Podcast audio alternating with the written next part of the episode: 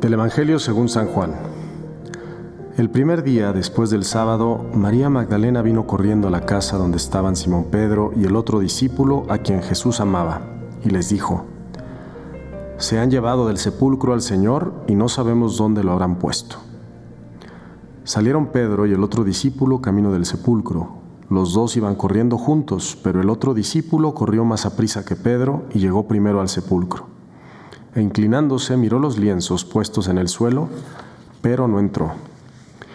En eso llegó también Simón Pedro, que lo venía siguiendo, y entró en el sepulcro.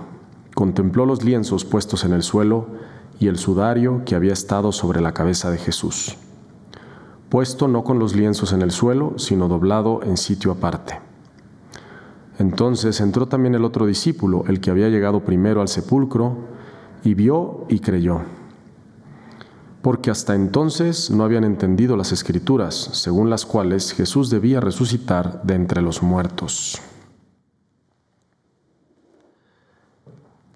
Hoy, 27 de diciembre, estamos celebrando la fiesta de San Juan Evangelista, el discípulo amado. Y no sé ustedes, pero la verdad es que a mí personalmente siempre pues no es que le haya, no es que le tenga envidia a San Juan, pero la verdad es que me encanta la relación que San Juan tenía con Jesús. San Juan fue ese, discípulo, ese apóstol de Jesús que se reclinó sobre su pecho en la última cena. Y es ese, ese evangelista que siempre se describe a sí mismo como el discípulo amado.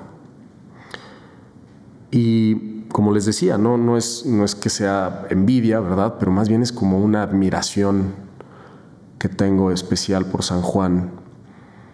Y, creo que es un, es un santo al que le tenemos que pedir que, que interceda mucho por nosotros para poder vivir nuestra vida con esa conciencia de que somos amados por Jesús.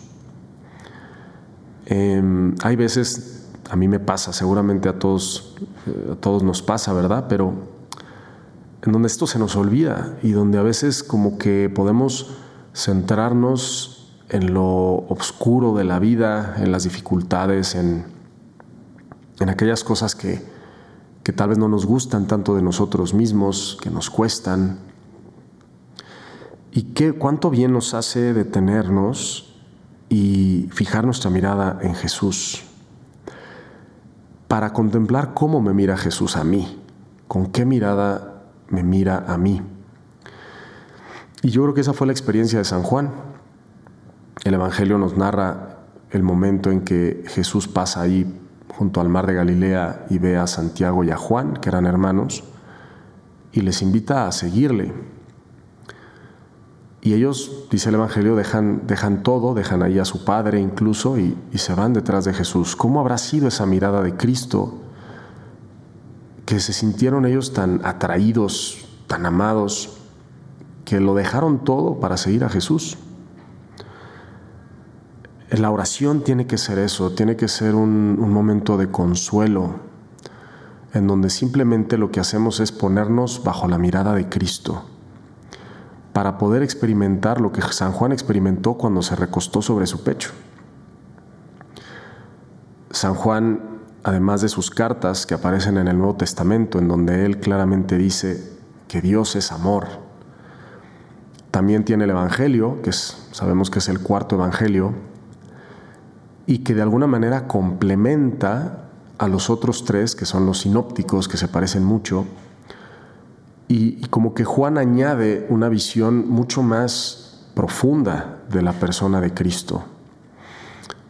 Ese diálogo con la samaritana, por ejemplo, la forma en que Jesús platica con ella, le sale al encuentro, la trata con, con tanto amor, que esa mujer que había tenido cinco maridos, ¿verdad? Y que ninguno había sido realmente su marido, eh, se experimenta amada por el Mesías, ¿no? Y sale corriendo y le anuncia a todos que se ha encontrado con el Mesías. Y yo creo que esa es la experiencia también de Juan, que nos narra, pues, a través de ese pasaje de la samaritana, de la mujer adúltera, de las bodas de Caná, en fin, de tantas, tantos pasajes que aparecen en el Evangelio de San Juan, que nos hablan del corazón de Cristo. Incluso toda esta oración eh, que ocurre en los capítulos previos a la pasión de Cristo en el Evangelio de San Juan, en donde Él va narrando las palabras de Jesús. Permanezcan en mí para que su alegría sea completa, ¿no? Ese deseo de Jesús de estar unido a nosotros. Yo creo que San Juan es de los hombres que han conocido más íntimamente el corazón de Cristo. Y eso es lo que yo quisiera que, nosotros le pidiéramos a, al niño Jesús en esta octava de Navidad. Estamos todavía celebrando la Navidad. La Navidad pues es el 25 de diciembre y sabemos que litúrgicamente los ocho días siguientes de una fiesta tan importante como esta, lo mismo sucede en Pascua, pues se sigue celebrando como si fuera el mismo día. Es una fiesta tan importante que dura ocho días de pachanga, ¿no? Entonces seguimos celebrando la Navidad y hay que pedirle al niñito Jesús que nació, pues que nos conceda hacer esa experiencia que hizo San Juan de sabernos hijos amados, discípulos amados, eh, y que cuando nosotros tengamos esos momentos de encuentro personal con Dios en la oración, sea ponernos bajo su mirada y dejar, dejarnos sentir, experimentar esa consolación. Como decía San Juan Pablo II, Cristo lo da todo y no, no pide nada a cambio porque Él es Dios. Así es eso, es esa experiencia de saber que nosotros pues somos tan limitados, tan pequeños, somos criaturas, que pues ¿qué le podemos ofrecer a Dios más que el dejarnos amar por Él?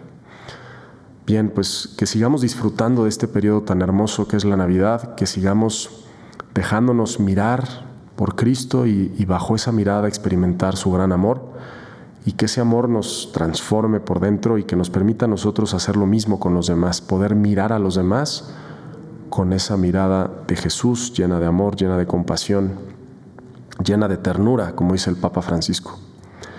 Pues feliz Navidad a todos. Espero que sigan disfrutando de, este, de esta época navideña, cercanos a sus seres queridos, aquellos que estén pasando por un momento tal vez de tristeza, de dificultad, pues encomendarlos de manera especial en nuestras oraciones, todos nosotros unirnos como iglesia en oración por los que sufren. Que Dios los bendiga, les invito a compartir este podcast con otras personas para que muchos más puedan conocer y amar a Jesús. Yo soy el Padre Pablo Solís y me puedes seguir en Instagram en Pablo Solís LC. Que Dios te bendiga. Muchas gracias. Feliz Navidad.